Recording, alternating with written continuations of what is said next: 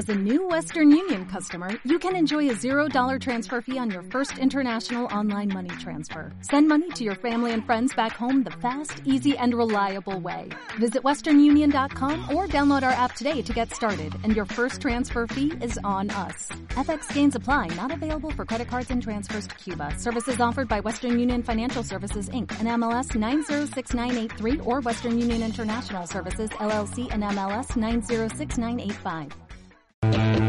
Tertulia de jóvenes, menos cuarto, las dos. Estamos en directo aquí en Radio Zaragoza. Vamos a hablar de, de, de los refugiados, de las refugiadas, de las personas refugiadas.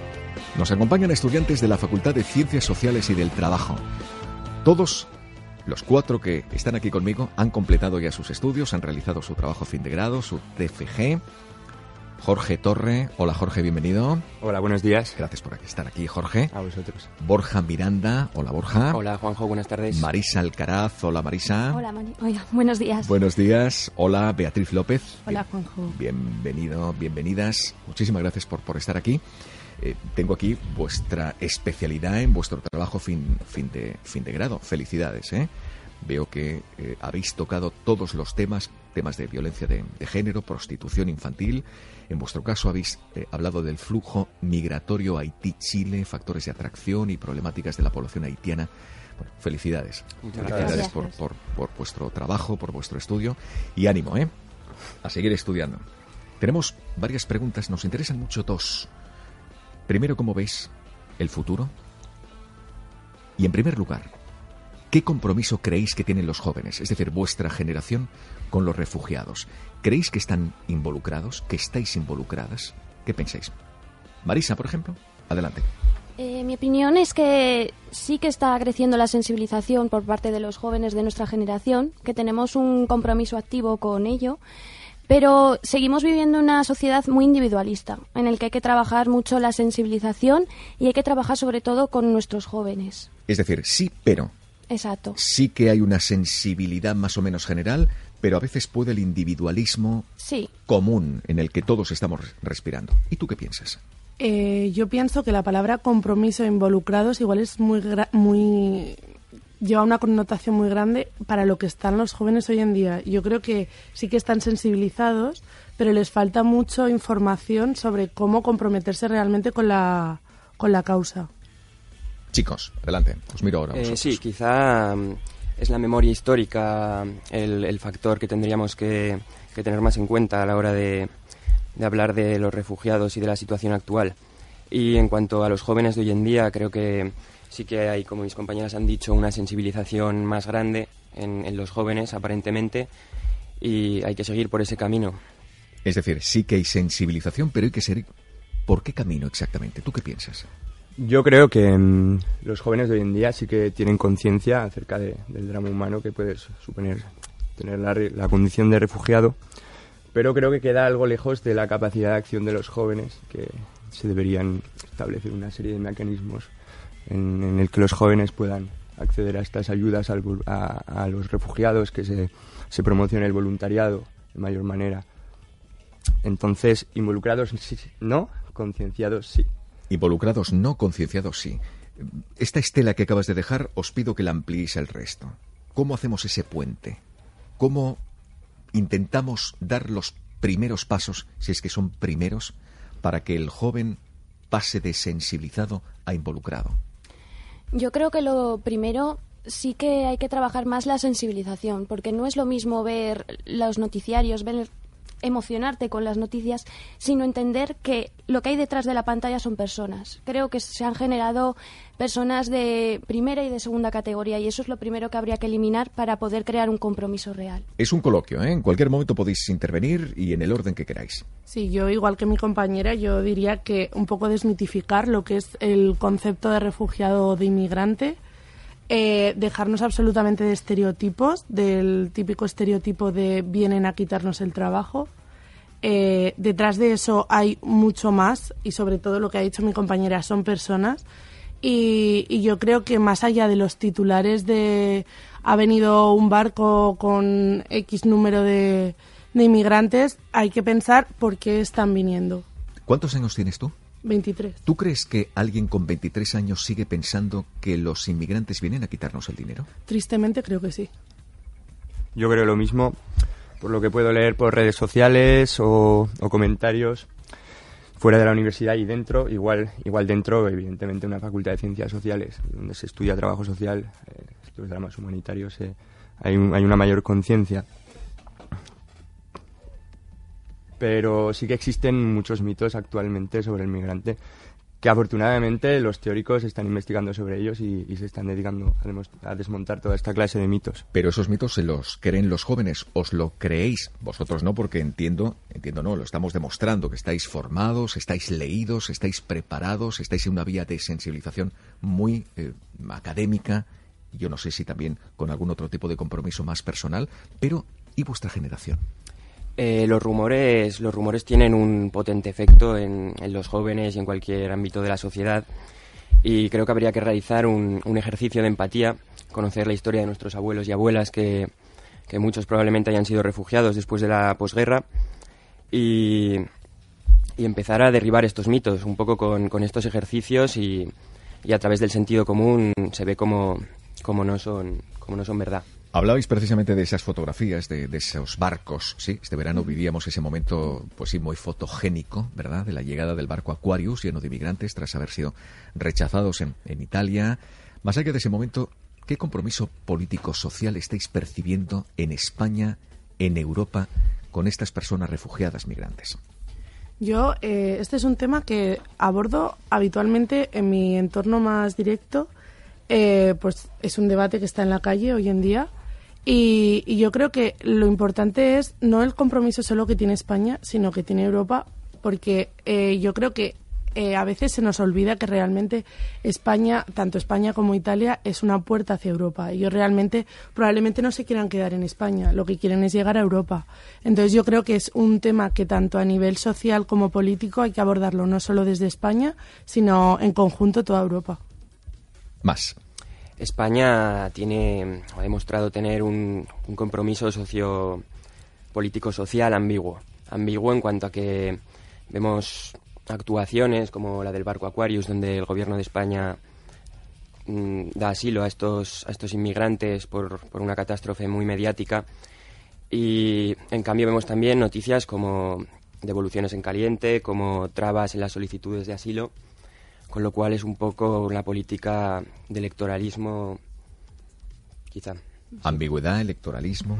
Yo estoy de acuerdo con mi compañero en que muchas veces nuestros políticos, tanto en España como en la Unión Euro- Europea, eh, recogen políticas que tienen unos fundamentalismos que, digamos, eh, quieren llevar a buen puerto con unas características que se supone que van a ayudar, pero luego no llegan. No llegan o si llegan, llegan en un mínimo porcentaje que no cubre. Y además no solo no cubre, sino que retrasa las posibles eh, posible trabajo con estas personas por Jorge. toda la burocracia. Jorge. Yo ya creo que es una cuestión de, de dar dignidad al, al propio refugiado. O sea, ya no es cuestión de, de los convenios a los que pueda estar suscrito España eh, y los tratados internacionales en los que se, se compromete a acoger refugiados, sino que ya es una cuestión de solidaridad, de empatía, como decía mi compañera, y de dar dignidad a lo que no dejan de ser personas. O sea, ya no solo refugiados, sino personas. Están, no sé si resucitando, desde luego irrumpiendo partidos de extrema derecha. ¿Estáis preocupados? Eh, vale, la irrupción de los partidos de ultraderecha en Europa es un problema muy grave.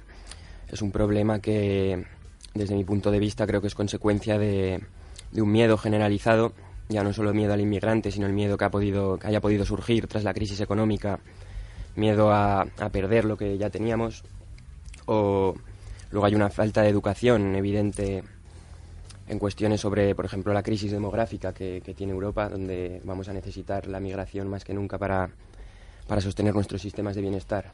Hay mucha gente que expresa miedo con eso, Ajá, ¿no? sí. Y ese miedo está siendo utilizado por algunas formaciones políticas.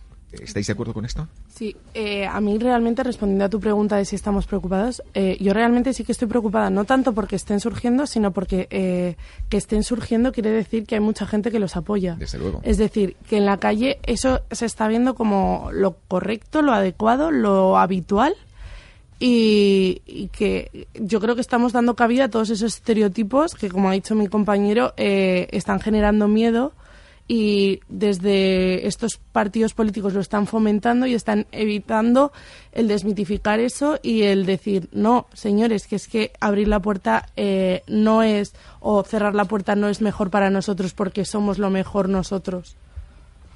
Yo, mi punto de vista es que estamos repitiendo con estas movilizaciones una historia que ya hemos vivido en décadas anteriores y que lo que está demostrando con esto es que nos falta una educación y una base que demuestra que si se repite la historia es que no hemos aprendido sobre lo que ha pasado anteriormente. Lo que pasa es que miras atrás y la historia no deja de ser una especie de flujo en espiral, ¿no? Correcto. Da la sensación de que permanentemente no estamos aprendiendo desde los primeros hombres, ¿no?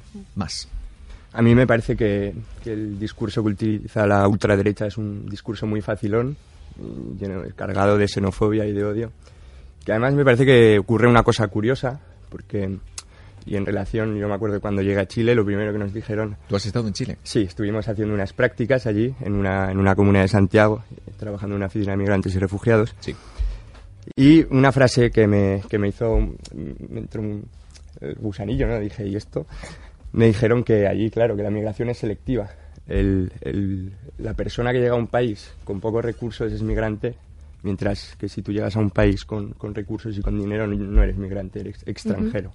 Entonces me parece que ahí sí que se está dando una migración selectiva en el que se presenta únicamente al migrante como, o sea, hay un, un miedo al pobre, no un miedo al migrante un poco, creo, lo que se está viendo. Aporofobia se llama eso. Hay una mujer magnífica que se llama Adela Cortina. Mañana a las 7 está en el centro Pignatelli hablando de esto, por, por cierto. ¿Tú también has tenido experiencias como la de tu compañero? Sí, yo estuve con él también en Chile, trabajando en la Oficina de Migrantes y Refugiados, en, en esta comuna de Chile que se llama Quilicura.